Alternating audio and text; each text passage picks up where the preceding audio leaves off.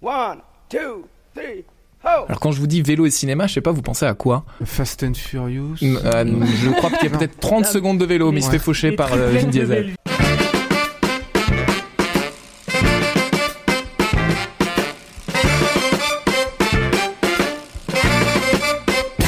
Tout le monde, vous écoutez Pause Vélo, c'est l'épisode numéro 130 et on commence la saison numéro 5 Ça fait 5 ans qu'on est là, on était même là avant Covid. Donc faut pas qu'on dise qu'on- comme quoi qu'on serait des opportunistes. Non, non, on est des vrais les copains. Et je crois que tout le monde dans l'équipe est parti plus ou moins en vacances à vélo. Céline, t'as fait des vacances à vélo? Ouais, on en parlera tout à l'heure. Ah, elle est énervée. Ça sera sur... euh, Parce que pas des vacances à vélo, c'était des vacances sans vélo. Donc, Et t'as fait une chronique un petit peu sur ça. Et Camille aussi, t'as fait des vacances à vélo, plusieurs même. Ouais, mais j'ai l'air plus enchanté que. Mika, ça va? Ça va, ça va, ça va. Pas de vacances en vélo cette année. Mais du vélo après, pendant je les sais vacances. qu'on aime bien les anecdotes en début d'émission. Et t'en as une. Et j'en ai une euh, il y a trois jours où euh, je me suis fait embrouiller par une, une jeune femme en, en voiture. Et, euh, Elle était mignonne au moins euh, Non, Même pas. même, Ah, elle avait même pas sa Pas de chance. Non, non, elle, elle avait un t-shirt Kawasaki, si tu vois un peu le Ah genre. oui, Ah oui, Et, ouais, je vois pas le euh, genre, oui, oui. et- et du coup, elle m'a, elle m'a embêté parce que j'étais pas sur la piste cyclable. Ah. Et je lui ai dit qu'il n'y avait pas de piste cyclable. Ah, elle est pas mal celle-là. Et du coup, elle m'a dit, bah si, il y en a une. Et Ouais. je lui ai dit, bah oui, il y en a une de l'autre côté, mais elle est dans l'autre sens. Ouais. J'ai pas le droit de la prendre. J'ai souvent ce cas-là, ouais. Alors qu'attends, attends, attends, attends. Oui, Qu'est-ce que tu peux. Ah, t'as pas le droit de c'est savoir. dans les Moi, sens tu. Et là, la fille, elle a dû forcément te répondre un truc quand même parce que. Oui. Alors, qu'est-ce qu'elle a pu te répondre Bah, que Laisse-nous réfléchir. Ah, Un réfléchir. gros mot. J'ai arrêté l'école ben, CE1. t'as pas le droit de prendre une rue où il n'y a Un pas de piste cyclable, non? Ah bah, je- selon elle, je, je- en fait, j'ai dû la gêner 20 mètres. Puisqu'il y avait un feu rouge derrière et du coup, elle arrivait Oui. après moi au feu rouge. Oui, mais. Mika, 20 mètres, toi t'es un beatnik, tu te rends pas Mmh. compte, mais 20 Il y a un mètres, t'as au moins 7 Du coup, secondes là, là. selon elle, j'aurais dû prendre cette piste cyclable à l'envers. À l'envers. Ouais, c'est ça. Mais ça non. fait souvent ça. Selon ces termes, j'aurais été plus en sécurité. Eh ben, peut-être, Ah, peut-être. Donc C'est je lui ai Mika. dit que C'est non, je, suivais le code de la route et qu'à ce moment-là, eh bien, j'étais dans mon droit et qu'en plus, euh, à ce moment-là, la, la piste, même s'il y en avait une, elle est rarement obligatoire. Ah, la cohabitation, c'est pas Ah, encore c'est facile. oui, ça hein. m'intéresse ça. Aussi, on en Bah, reparlera quand après. le, quand Ouais. le panneau il est carré, c'est pas obligatoire. Quand il est rond, c'est obligatoire. D'accord. Ah oui, c'est vrai. Oh là là, le code de la route, ça fait un moment que ça date. Ah ouais. Xavier, du vélo pendant tes vacances? Euh, non. C'est pas vrai. Ah non mais moi je suis, je suis plus un marcheur qu'un vélo. Alors si si je fais euh, si bah si on est venu bah, j'ai pris mon vélo récemment euh, pour faire euh, une interview euh, avec euh, Mika. Si je prends de temps en temps mon vélo mais moi je suis plus un marcheur euh, centre-ville qu'en vélo et, et je pars pas en vacances parce que je suis en vacances toute l'année. Ah, c'est bien. beau. C'est ça, les beatniks. Et on accueille un nouveau, il a le maillot jaune. Simon, comment ça va? Ça va et toi Eric? Merci de m'inviter. Ouais. Mais alors pas de bisutage. Hein. Non, non, nous, on, Peut-être on est si par les filles ça va aller. Ouais. Mais, euh, Et toi, tu vas nous parler de... Eh ben de cinéma et de vélo. Voilà, ça peut faire bon ménage. Très bien, on va commencer par euh, une fille enjouée, Camille, qui a fait deux fois des vacances à vélo et qui va nous dire 10 des bonnes raisons. Parmi les, toutes les raisons qu'il y a de partir en vacances, voilà, 10 excellentes raisons. Alors, il y a quoi? On commence par Donc quoi? voilà. Je reviens tout juste de mes cyclo-vacances. Donc j'ai fait 1000 km d'itinérance à travers l'ouest de la France, toute seule, sans mec, sans enfant. Et comme à chaque fois, je suis ressortie encore grandie de cette expérience. Il y a déjà deux bonnes raisons. Sans enfant, sans mec. c'est ça. Et comme je, me, je ne me fais toujours pas mon retour au quotidien de sédentaire, j'avais envie de revenir sur ce thème dont je me sens encore imprégnée, en vous citant donc 10 des bonnes raisons de voyager à vélo. Donc premièrement, on n'émet pas de CO2. Alors je dis pas, ça m'arrive de temps en temps de lâcher quelques gaz, hein. mais c'est incomparable avec ce qu'un camping-car peut rejeter. Mais c'est tellement classe, Camille.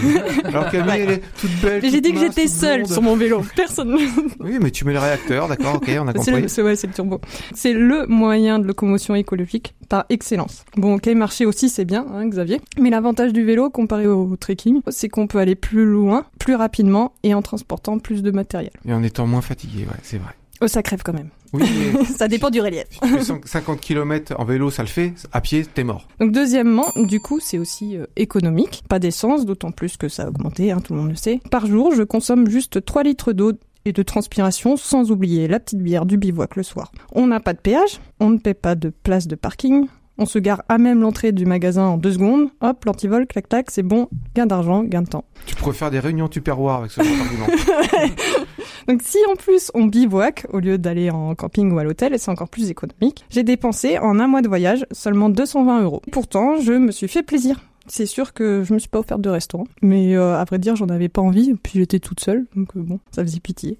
Et puis, mais par contre, j'ai toujours bien cuisiné et j'ai toujours mangé à ma faim. Troisièmement, la contemplation. Du fait que ce soit une mobilité lente ou plutôt douce, en tout cas plus lente qu'une voiture, eh bien, on profite du paysage. On perçoit des détails auxquels on prêterait pas attention à 100 km heure. On a une meilleure vue que depuis l'autoroute ou les tunnels.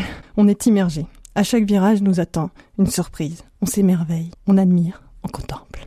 On réfléchit, on cogite. Ouais, c'est Ouais, vrai, on vrai. médite beaucoup. Quatrièmement, c'est bon pour la santé. On voyage et en plus on s'entretient. Alors vous vous doutez bien que retourner chaque jour en selle pour parcourir entre 50 et 100 km sur plusieurs semaines, ça entraîne le cardio. Et même si ça fait parfois mal aux fessiers, selon sa selle, dirait Mika, ça donne surtout Un cul dans oui, un cul d'enfer.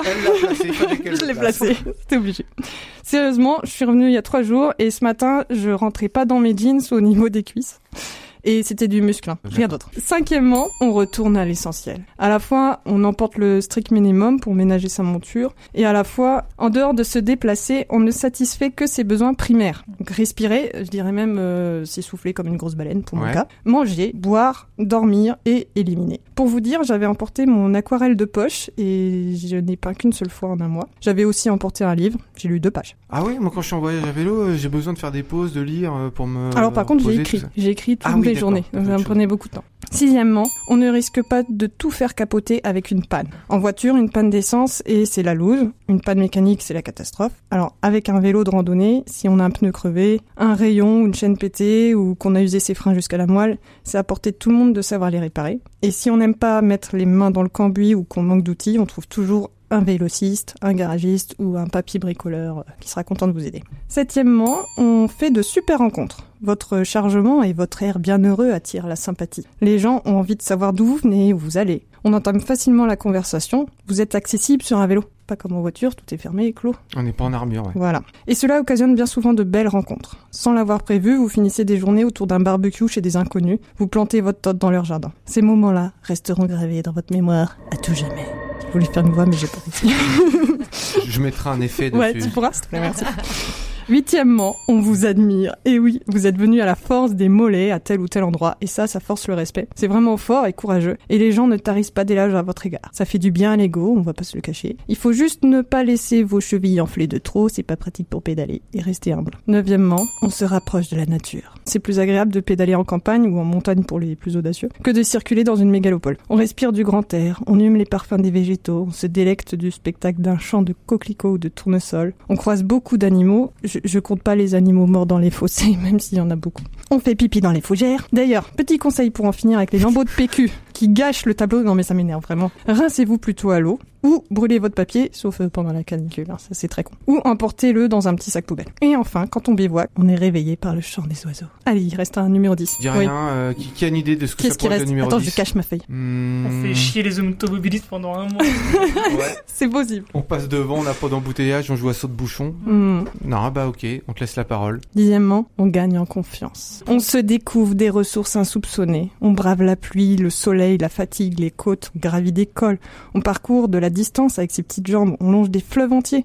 On traverse des départements, des régions, des pays, des continents. on s'aperçoit qu'on est un peu dans, dans l'extrême et puis on Voilà. s'aperçoit qu'on est au, on peut aller au-delà Bah de en fait, euh, est- très vite. Bah regarde, Ouais. on a fait 1000 bornes. on sort de notre C'est de très vite, euh, 1000 bornes, t'as traversé la France et puis t'es Ouais. de l'autre côté, quoi. Donc, euh, justement, j'en parle, pas besoin d'être sportif. On peut juste faire 30 km par jour et au bout de 10 jours, voilà, ça fait 300 km et c'est déjà fou. On se dépasse, on se révèle, on en ressort toujours plus fort, plus assuré. C'est une formidable thérapie de l'estime de soi.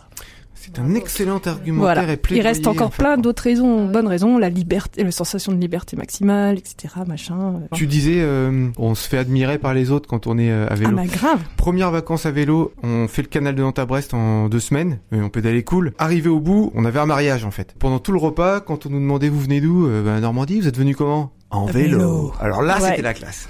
Donc je je- j'abonde dans ton Non mais c'est vrai, les gens ils sont là, waouh Et des fois, tu, tu sais, t'as fait juste 30 km après Laval, les gens te disent tu viens d'où? Je dis je viens de Laval. Oh waouh, rien que ça Tu sais pas tout.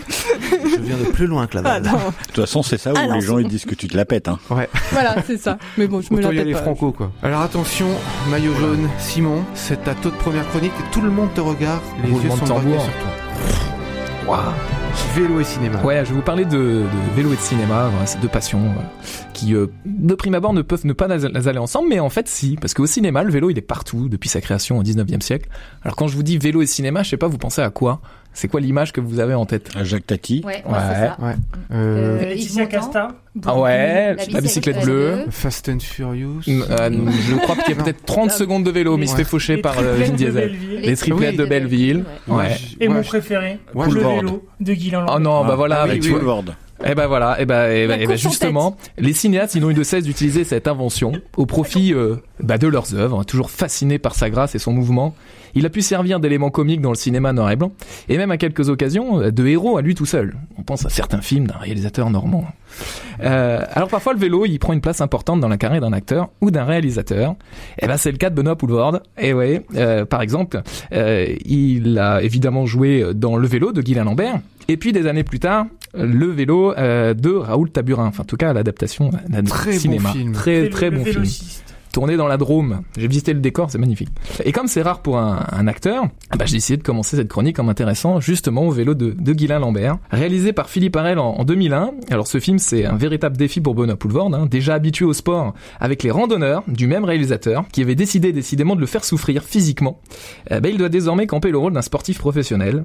Alors le film se déroule dans les années 70, le début des années 70 d'ailleurs, et raconte l'histoire de Guylain Lambert, un coureur cycliste belge raté, dont l'ambition est de devenir un grand champion. Alors au cours de ce récit, nous allons suivre les péripéties de ce loser acharné qui intègre la prestigieuse équipe Magicrème. Euh, Les consignes de son frère, qui est d'ailleurs le directeur sportif, euh, joué par euh, José Garcia. Eh ouais, magnifique. Elles sont claires, il faut se sacrifier pour le leader. Guilain, lui, qui rêve de podium, vit difficilement son statut de porteur d'eau et décide de se doper. Donc il y a, il y a plein de, de scènes assez drôles sur, sur le dopage. Et déterminé dans son rêve de victoire et de gloire sportive, il attend patiemment son tour. Et contre toute attente, les médias et le public, euh, lassés de suivre les exploits du monstre Eddy Merckx lors du Tour de France, décident de s'intéresser au dernier de la course, à qui il n'arrive que des bévues. Aubaine pour son sponsor qui se ravit des échecs de son poulain euh, en une des médias. Voilà, on va pas en dire trop sur le film parce qu'il est absolument génial et original. On va vraiment suivre la descente aux enfers d'un homme entraîné par euh, les dérives d'un système médiatique et sportif. Euh, ce chef-d'œuvre, c'est une vraie comédie dramatique, euh, comme nous savons plus en faire. Voilà, ce film, c'est une pépite qui nous plonge dans les méandres du monde impitoyable du cyclisme professionnel. Je le disais tout à l'heure, Benoît Poulvord, il a dû travailler dur pour ce film, très dur, évidemment physiquement, mais aussi mentalement pour se mettre dans la peau de cet attachant loser. Et pendant des semaines, il est allé apprendre à se tenir sur un vélo comme un cycliste professionnel et rouler en peloton avec des types aguerris du genre euh, increvable. hein. Euh, il faut dire que le vélo à la base c'était pas vraiment sa tasse de thé, mais euh, au fil du tournage il a appris à aimer ce sport. Et à l'époque, à la sortie du film d'ailleurs, il, ne tarissait pas d'éloges sur la discipline. Alors le tournage, lui aussi, n'a pas été de tout repos puisque Benoît Poulvord a pris de belles gamelles que vous pouvez retrouver dans le making of ou sur YouTube. Et petite anecdote, pour finir, en préparant cette chronique, eh bien je suis tombé sur un article du site Vélotourisme qui liste les 10 films où le vélo est à l'honneur. Parce que je voulais un peu me documenter. Et bah figurez-vous que j'ai eu euh, la belle surprise de tomber sur le film d'un célèbre Alençonné, Vélotopia d'Éric Fretel, mesdames, messieurs. Elle est dans le top Ah, 10. voilà. Il est dans le top Ouh. 10 hein, de Ouais. Vélotourisme, bravo. Alors donc Eric a quand le 2 quoi? Bah justement. Et il est en construction. en fait. Il y a déjà le, des bouts de scénario qui sont euh, mis en route. Mais je vais pas en dire plus parce que euh, il faut rester un petit peu secret, un petit peu Un vague. petit peu, voilà, c'est un petit teasing. hein. Et il y a un truc sur euh, l'affiche du, du film de- du vélo de Guylain Lambert. Lambert. Il y a un truc qui va pas du tout, que nous autres cyclistes on va reconnaître. Si vous regardez l'affiche, Il a on pas de voit non C'est dommage. le dérailleur, le- donc la chaîne Ouais. est à est à gauche du vélo et pas à droite. Ah, t'as le souci du détail. Ah, T'as le mec qui a fait le l'affiche, le mec qui a fait le montage, il s'est il s'est planté. Il a euh, pris en miroir. il a pris en miroir et du coup bah c'est la première fois que moi je voyais un vélo avec euh, la chaîne à gauche. Et du coup je me suis je posé la question. Ah. Je, je vous Voilà. invite à regarder euh, l'équipe euh, de Grande-Bretagne de cyclisme sur piste. Non c'est pas vrai. Ils ont l'intégralité de leur, euh, de leur transmission à gauche. Tous les vélos de l'équipe? Bah pourquoi? Pour euh, tout ce qui est poursuite, notamment poursuite par équipe. Mais C'est pour ça péter pour dire non. non, non, Parce que c'est est pour des raisons aérodynamiques, le pédalier se retrouve être à l'intérieur du virage et pas à l'extérieur. C'est pour des raisons comme ça. Ah, Mais c'est faisable. ouais. Alors bah par contre je me suis vraiment posé la question pourquoi est-ce que sur tous les vélos euh, c'était la chaîne était euh, à droite? Toi tu dois savoir Mika. Vous, vous avez une idée? Mika tu sais même pas. je te Avant, vois en train de regarder. de côté, on a vu ça. Moi, je suis venu parler cinéma, le technique, non, hein, vraiment. Mm. Non, c'est c'est juste je profite de, de la petite Ouais, anecdote. pourquoi? Eh ouais, Parce que c'était comme les chevaliers, tu sais, l'épée à droite, Ah à gauche, ouais. pour dégainer un truc. Parce qu'en y a fait, plus de droite, pour non changer de vitesse, souvent, on utilise sa bonne main. Et la Ouais. plupart des gens, 90% des gens sont droitiers. Donc pour changer la vitesse quand c'était sur le cadre et qu'il fallait actionner la petite manette, eh ben, valait mieux que tout soit sur le côté droit. Et c'est pourquoi tout est à droite. On se couchera moins bête ce soir. Ouais, Voilà. c'est clair. Et d'ailleurs, avant, on le changeait même pas sur le cadre, on le changeait directement, Directement euh, sur la roue, sur le dérailleur. Ouais, ou Ouais. retourner Notamment la le dérailleur roue. avant Ouais. qu'on prenait. Donc, Donc, Ouais. donc pas beaucoup de gauchers dans le cyclisme au tout début en fait. Non. Non. Ou alors fallait qu'il se débrouille, qu'il s'adapte. Euh, Mika, t'as bien bossé. T'as fait un interview parce que toi, tu t'es dit, tiens, c'est original, une fille qui fait un métier plutôt de mec. Oui, ça? tout à fait. Je me suis dit, mais euh, il y en a pas assez. Il faut les interviewer, il faut savoir euh, comment elles en sont arrivées là, enfin comment elles en est arrivée là, mais je pense que c'est pas la seule. Et euh, du coup, bah, je vous présente Charlotte. Salut Charlotte, Salut. comment vas-tu? Écoute, ça va super bien. La journée de travail est terminée. Eh bien, ça tombe bien, parce qu'on voulait justement t'interviewer en lien avec ton travail. Quel est ton métier, Charlotte? Je suis mécanicienne cycle. Mécanicienne cycle. Alors déjà qu'il n'y a pas beaucoup de filles dans les magasins de vélo, mais alors dans les ateliers, euh, encore moins. Et c'est bien dommage. Et je te laisse donc te présenter. Je suis Charlotte, j'ai 30 ans. Ça fait maintenant plus de 4 ans que je fais de la mécanique vélo. Voilà, je travaille dans un magasin à Paris qui s'appelle Giant Notre-Dame, qui est situé sur l'île Saint-Louis. Alors mécanicienne, euh, donc tu dis que ça fait 4 ans. Comment ça t'est venu Comment Reconversion, visiblement C'est une reconversion. Pour rien, pour rien cacher, moi c'est toujours l'amour qui guide euh, mes pas. Et j'avais rencontré euh, une personne avec qui j'étais, euh, qui bricolait un peu son vélo toute seule. Ouais. Et du coup, elle m'a un peu mis le nez dedans. Ça m'a permis de me mettre à faire du vélo à Paris. Et je me suis rendu compte que les tarifs ateliers sont quand même assez élevés quand on a un maigre salaire. Il a fallu que je m'y mette toute seule. Après, il y a aussi, enfin, j'ai habité à la campagne et j'avais pas de moyen de locomotion, le scooter étant exclu dans ma famille. Et du coup, pour aller euh, faire des balades, voir mes copines qui habitaient les villages à côté, il fallait se déplacer. Je faisais tout à vélo. J'ai réalisé il y a pas longtemps que je faisais bien euh, facile 15 à 20 bornes parfois. Ah, C'est un moyen d'évasion aussi quand ça allait pas à la maison avec ma famille. euh, J'allais faire des balades dans la forêt. etc. Ouais. Ça fait 4 ans que t'es mécanicienne, mais euh, ça t'est venu euh, combien de temps avant de passer le cap et de faire ta, ta, ta formation? Ça m'a pris deux ans avant de me dire qu'il fallait que je fasse ça. J'avais pour envie de déménager de Paris, de faire euh, quelque chose qui m'intéressait plus, et donc je bricolais déjà à la maison. Et après, j'ai vu qu'il y avait une école qui diplômait en fait euh, de mécanique euh, cycle à Paris, donc je suis restée ici et j'ai fait l'INCM. Ceux qui connaissent pas, c'est l'Institut national du cycle et du motocycle, qui est une des différents, un des différents centres de formation dans l'Hexagone. Qu'est-ce que tu faisais avant? J'ai fait un peu des études d'histoire de l'art, j'ai fait une prépa pour passer les concours des écoles d'art, que je n'ai pas eu. Il y a eu une petite année où je fais des petits jobs alimentaires dans des magasins euh, type Bio c'est bon. Et t'as fait combien de magasins là? Enfin, t'as bossé où euh, depuis que t'es mécanicienne? Ouais, j'ai fait quatre magasins différents avant, trois magasins différents. Il y avait euh, des atmosphères différentes aussi, parce que ça m'amène à ma prochaine question, qui est en tant que fille, euh, je pense que t'as des, t'as eu des, tu dois avoir des petites anecdotes, des relations avec des collègues hommes euh, euh, ou des gens qui ont trouvé ça euh, étonnant que tu puisses être à ce poste, et des clients aussi. Le premier magasin où j'ai travaillé, c'était tenu par une femme. En revanche, elle avait que des employés hommes qui étaient assez dérangeants. Enfin, je me sentais pas très à l'aise à la fin là-bas parce que c'était à base de ma belle, laisse, je vais le soulever le vélo. Disais, mais en fait, je suis tout à fait capable de le faire. Il n'y a pas de problème. Et m'appeler ma belle alors qu'on est des qu'on travaille ensemble et qu'on est collègues, je trouve ça un peu déplacé. J'avais envie qu'on soit plutôt des, des égales en fait, Ben oui. et qu'il n'y ait pas de, de, de hiérarchie de ce type-là entre nous quoi. Côté client, Oh, ça, c'est à peu près, c'est encore d'actualité. Hein. C'est toujours, vous direz à votre mécanicien que euh, il faudrait qu'il fasse ça. d'accord. Ouais. Je dirais, je dirais. Donc voilà, ou alors euh, des gens qui, euh, qui ont l'impression de tout savoir. Je te rassure, c'est pas parce que t'es une femme. Hein. Non, non, non, je pense que c'est pas que dû à ça, mais ils en jouent un peu plus peut-être, euh, j'ai l'impression en tout cas avec moi. Ça m'est pas arrivé que je dise quelque chose à un client, il écoute, mais ne me croit pas et redemande la même chose à mon autre collègue mécanicien. Ah d'accord. Qui lui dit du coup la même chose. Mais là, c'est vrai. la même chose. Bah ouais, tout à fait, là c'est vrai du coup. Ça m'est Ok. déjà arrivé de dire, bah c'est marrant, c'est ce que je vous ai dit il y a exactement 5 minutes. J'imagine bien ce genre de, de comportement très agréable. Et à part, euh, à part son, donc ton métier, j'imagine que tu pratiques le vélo et euh, c'est quoi tes pratiques euh, rapidement? Bah, du vélo taf hein, aussi, c'est plus rapide que le métro. Je fais un peu de bikepacking. Il y a deux ans, j'ai fait Paris-Mâcon à vélo en quatre jours, ça faisait 630 km. Et bah, du vélo de route. Et depuis quelques mois, j'ai un cyclocross, mais c'était pas encore la saison, donc euh, j'ai hâte de m'y mettre là, à partir du mois d'octobre-novembre. Ah, voilà, pour les auditeurs qui connaissent pas le cyclocross, on vous invite rapidement à aller jeter un œil sur cette discipline qui euh, est extraordinaire, j'adore. Vous verrez, ça mélange le VTT, le vélo de route, il se casse la figure, c'est super. Bah écoute Charlotte, je te remercie pour toutes ces infos. On invite toutes les filles qui adorent le vélo, qui ont envie de se lancer, à se lancer dans, dans la mécanique. Il n'y a pas de, il y a pas de barrière à se mettre. On est tous égaux, comme tu le disais. On espère avoir de plus en plus de filles dans les magasins et en, et en plus dans les ateliers. C'est encore mieux. Et je pense que les filles euh, clientes n'en sont que ravies de voir des, des, des homologues féminines dans les ateliers.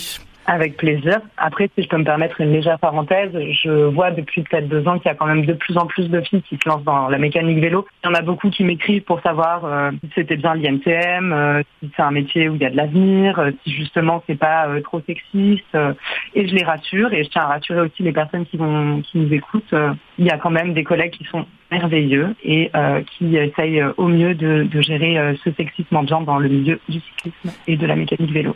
Eh bien, on les remercie. On espère qu'ils seront de plus en plus nombreux et nombreuses. Merci à vous en tout cas. À bientôt. Au revoir. Au revoir. Alors Céline, t'es, elle est énervée Céline. Elle a fait des vacances avec du vélo. Euh, elle a compris que le vélo, euh, c'était urgent, qu'il fallait qu'on développe le vélo maintenant. Elle est énervée Céline. Qu'est-ce qui se passe? Bah, Céline elle est partie en vacances en Gironde, plus précisément à Ourtin, avec comme idée principale d'utiliser au maximum les pistes cyclables de la région, Ah oui. dont la Vélodyssée, Oui. et euh, lors de mes déplacements. Je me voyais déjà sur mon nouveau vélo VTC La Pierre que le Papa Noël m'avait généreusement amené le 25 décembre. Si ça, ce n'était pas une perspective de bonheur, ça s'en rapprochait. Mais malheureusement, tout cela ne fut qu'un rêve, car à mon arrivée dans la région, les pistes cyclables étaient fermées. Les incendies de forêt étaient d'actualité en Nouvelle-Aquitaine. En revanche, les voitures pollueuses à fond, elles, elles avaient le droit de circuler euh, dans les milieux forestiers. Alors j'en vois déjà se dire euh, en m'écoutant, mais pourquoi elle n'a pas utilisé les routes départementales avec son deux roues? Ben, j'ai envie de vous dire comment vous- j'ai envie de vous dire, euh, le vélo, euh, c'est pas la priorité des et je crois sincèrement que j'ai failli mourir plusieurs fois. Après, je dis souvent que j'étais un chat dans une autre vie et que comme lui, j'ai cette vie, mais bon, c'est une croyance que je me garde bien de vérifier, car nous sommes dans la réalité et pas dans la fiction. Mes vacances ont été bien fadasses car je n'ai pas beaucoup bougé de mon camping. Mon quota de sommeil est au maximum. J'ai pris du poids car j'ai mangé et bu plus que de raison. Et je crois que les romans policiers, c'est ma nouvelle passion. Après, j'avais ma voiture, mais ceux qui me connaissent savent que éthiquement, écologiquement, idéologiquement et économiquement, pour moi, c'est pas possible. Malheureusement, je devais être la seule à penser cela car je n'ai jamais vu autant de voitures sur les routes malgré le prix du carburant à la pompe. Cette nouvelle crise énergétique, euh, depuis le choc euh, pétrolier de 73-74, ne semble pas arrêter les automobilistes. Il faut savoir que c'est lors de ce premier choc pétrolier que les Pays-Bas proposent la création de villes pilotes pour le vélo. Bon, nous, 50 ans après, la France est toujours à la, bourre et propose des mesures de soutien au pouvoir d'achat, au lieu de proposer une mesure de sobriété de la part des consommateurs d'énergie fossile. Il n'y a qu'à le voir, hein, euh, lors des stations essence qui sont prises d'assaut lorsqu'il y a une ristourne, on se croirait dans un film euh, apocalyptique genre Mad Max. Reprenez-moi si je me trompe. Si on ne respire pas bien, si le feu prend dans nos forêts, si le réchauffement climatique est en augmentation, c'est en partie à cause de la voiture. La voiture est responsable à elle seule de 2 tonnes de CO2 par an et par personne. Donc si vous êtes 4 dans la voiture, vous multipliez par 4. 63% des déplacements locaux sont faits en voiture. Et je vous le confirme, car en vacances, je n'ai jamais vu autant de campeurs prendre leur auto pour rejoindre la boulangerie du coin à 2 km. Les statistiques sont là, la voiture reste très utilisée pour des trajets courts avec 60% de déplacements domicile-travail de moins de 5 km et 53 pour ceux de moins de 2 km. Parlons aussi des 30 km heure dans les villes qui permettent aux cyclistes de se sentir plus en sécurité dans les agglomérations. C'est une légende urbaine. Car il y avait devant mon camping un panneau lumineux, indicateur de vitesse pour les âgés qui rentraient dans le village. Ils étaient plus souvent rouges que verts.